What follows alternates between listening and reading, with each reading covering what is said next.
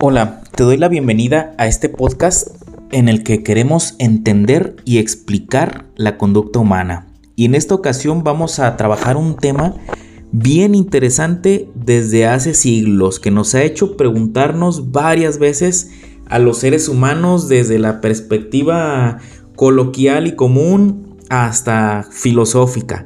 ¿Qué es el amor? ¿Qué es eso que llamamos amor? Básicamente nos hacemos esa pregunta cuando queremos saber si lo que estamos sintiendo es amor o no es amor. Recuerdo un muchacho hace varios años de recién que salí de la carrera de, psicología que fue a terapia porque este muchacho tenía ideas suicidas. Obviamente yo me sentí muy asustado, pero pues bueno, ya ves el, el valor de cuando uno es joven, ¿no? Y empecé a trabajar con él. Este muchacho se quería suicidar porque su novia lo había dejado. Él sentía que su vida ya no valía la pena, ya, ya no tenía sentido seguir adelante porque su novia había decidido andar con otro joven, más o menos alrededor de, 20 años este muchacho. Tenía 3 años con su novia y platicaba que de un de repente, así de la nada, le dijo, ¿sabes qué? Ya no quiero estar contigo, este, ya no, ya no te quiero eh, ya quiero a alguien más y, adiós. Y él le rogó, la buscó varios meses hasta que se convenció de que esta muchacha ya no quería seguir con él. Pero aunque estuviera convencido, pues él tenía mucho dolor, él se sentía terrible, decía que en la mañana cuando se despertaba, inmediatamente recordaba que ya no estaba con, esta muchacha y, no le daban ganas ni siquiera de, levantarse. Y muchas veces había pensado en, en acabar con su vida. Yo imagino que si tú alguna vez pasaste por algún rompimiento, pues entenderás más o menos este, este dolor. Bueno, entonces en este tipo de etapas es cuando uno se pregunta, ¿qué es el amor? De hecho, recuerdo a este muchacho que decía, es que yo quiero saber si lo que yo siento con ella es amor verdadero y vale la pena seguir luchando, hazme el favor, quería seguir luchando por, por ese amor, o si lo que siento es nada más una obsesión, y entonces si es una obsesión, pues ya voy a saber que, yo estoy mal y pues que, ya me tengo que hacer la idea. ¿Qué es el amor entonces? Te voy a definir, eh, primero te voy a leer una definición así de, de diccionario. El amor es un sentimiento de vivo afecto e inclinación a una persona o cosa a la que se le desea lo bueno. Otra definición, el amor es un sentimiento de intensa atracción en lo emocional y en lo sexual hacia una persona con la que se desea tener una vida en común. Esto es básicamente lo que entendemos comúnmente por lo que es amor, como un deseo, un impulso de estar con una persona y de que esa persona también quiera estar contigo. Vamos a ir más allá, un, poquito más allá en la definición de lo que es el amor. Y lo vamos a definir desde tres perspectivas. En la primera perspectiva vamos a hablar de lo psicológico. Luego vamos a hablar de lo cultural y social. Y por último vamos a definir el amor desde una perspectiva biológica. Vamos con lo psicológico, ¿sí? ¿Qué es el amor desde una perspectiva psicológica? Vamos con el principio, empecemos por el principio, el principio de la vida. Cuando llega un bebé al mundo, las primeras personas con las que tiene contacto son sus padres, su mamá, su papá o quienes lo cuidan y lo crían. Con estas primeras personas él comienza a tener un sentimiento de apego. ¿Por qué? Porque esas personas le dan de comer y lo protegen básicamente. Busca estar con la mamá, busca estar con el papá porque lo, cuidan, le, alimentan y le permiten que sobreviva. Ese primer sentimiento es nuestro primer contacto con el amor ese apego hacia esas personas que nos cuidan. Y el bebé muy pronto comienza a tener conductas o, deseos de ser aprobado por estas, por estas personas. ¿sí? Porque su aprobación significa sobrevivencia, vivir, y su desaprobación significaría hasta la muerte. Estos primeros criadores tienen ciertas conductas hacia este bebé, hacia este niño, y hay ciertas experiencias y vivencias que comienzan a formarse en estos primeros años de vida del niño.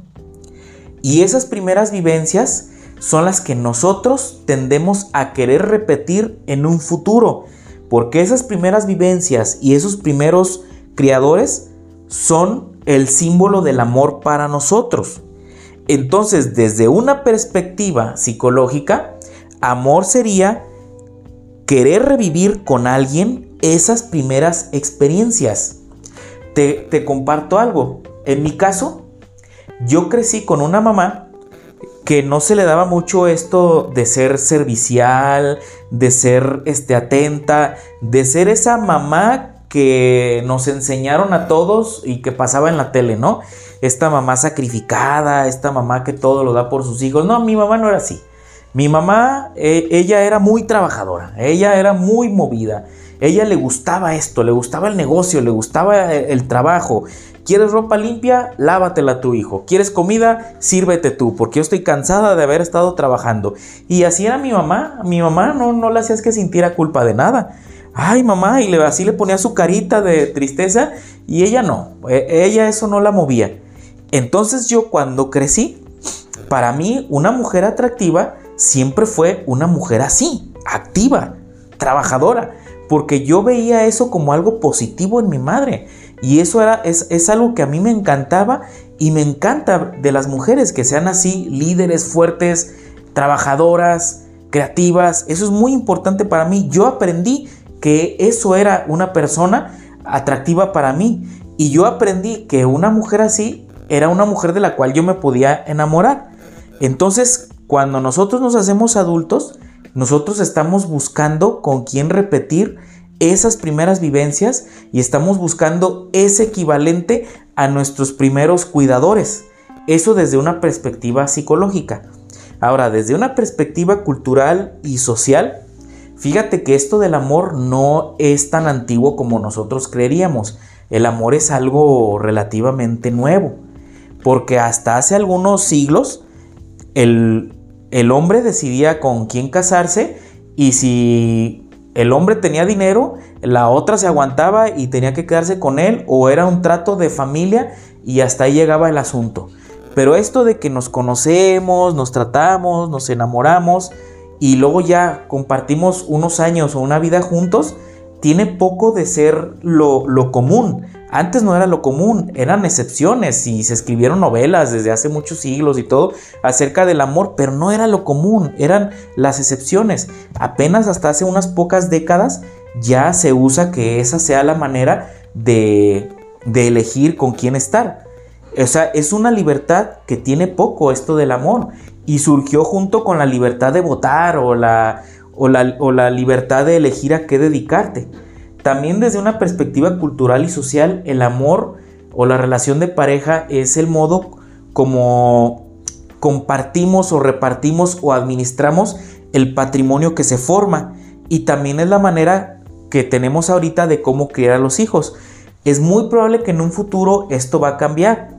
Esto nos indica la, ciencia social y la, la tendencia, que eh, incluso el matrimonio dentro de algunos siglo, si es que llega el siglo, va a desaparecer como la figura común. Pero hasta ahora en lo social y lo cultural, esta es la forma como tenemos para administrar el patrimonio y educar a los hijos.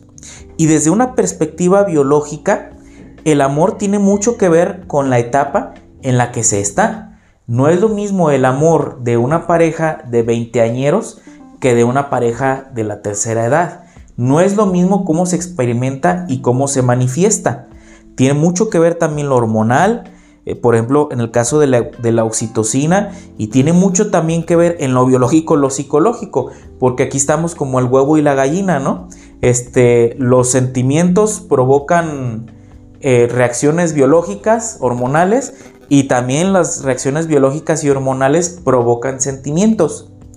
Entonces fíjate cómo el amor este, se conjuga desde lo psicológico, la crianza, hasta lo cultural, las costumbres que tenemos, la cultura que tenemos, hasta lo biológico, que es lo que experimentamos este, a nivel corporal y desde lo, a nivel anatómico. Y bueno, ¿esto en qué nos ayuda? Bueno, esto nos ayuda en, dos cosas. Volviendo al caso de este muchacho, de esta terapia, nosotros decidimos enfocarnos en trabajar en, dos asuntos en esta terapia. En primero, que se hiciera consciente de lo que él estaba sintiendo y sobre todo que entendiera de dónde venían esos sentimientos, porque muchos de esos sentimientos venían de, de lo cultural, ¿sí? Muchos de esos sentimientos venían de su formación. Muchos de esos sentimientos venían de sus expectativas y una de las cosas que más nos duele a veces a las personas son las expectativas falsas y reales o que simplemente ya no aplican. Entonces este muchacho tenía que entender desde su crianza de dónde venía eso que él estaba sintiendo y esas expectativas que él tenía. Y en lo otro que también nos enfocamos fue en, que él trabajara en, en él mismo, en encontrar un nuevo sentido de vida que no dependiera de esta muchacha. Porque hasta ese momento y durante tres o cuatro años, todo su sentido de vida giraba en torno a esta mujer. Y en cuanto esta mujer decidió ya no seguir adelante con él, su sentido de vida se fue para abajo. ¿Y qué aprendimos en esa terapia? Que uno no puede depender de las otras personas en cuanto a tu sentido de vida. Tienes que tener tus metas, tienes que tener tus deseos, tienes que tener tus planes que giren en torno a ti y estar esforzándote por ti mismo y para ti mismo. Y ya la cuestión de la pareja será alguien que te acompañe, pero no alguien en lo que se base tu vida. Y bueno, espero que este tema les guste, les sirva y estaremos aquí este, trabajando para poder seguir entendiendo y explicando la conducta humana. Te invito a que nos sigas en, en las redes sociales, a que nos hagas tus comentarios para poder tener mejores temas y también poder entender qué es lo que a ti te serviría.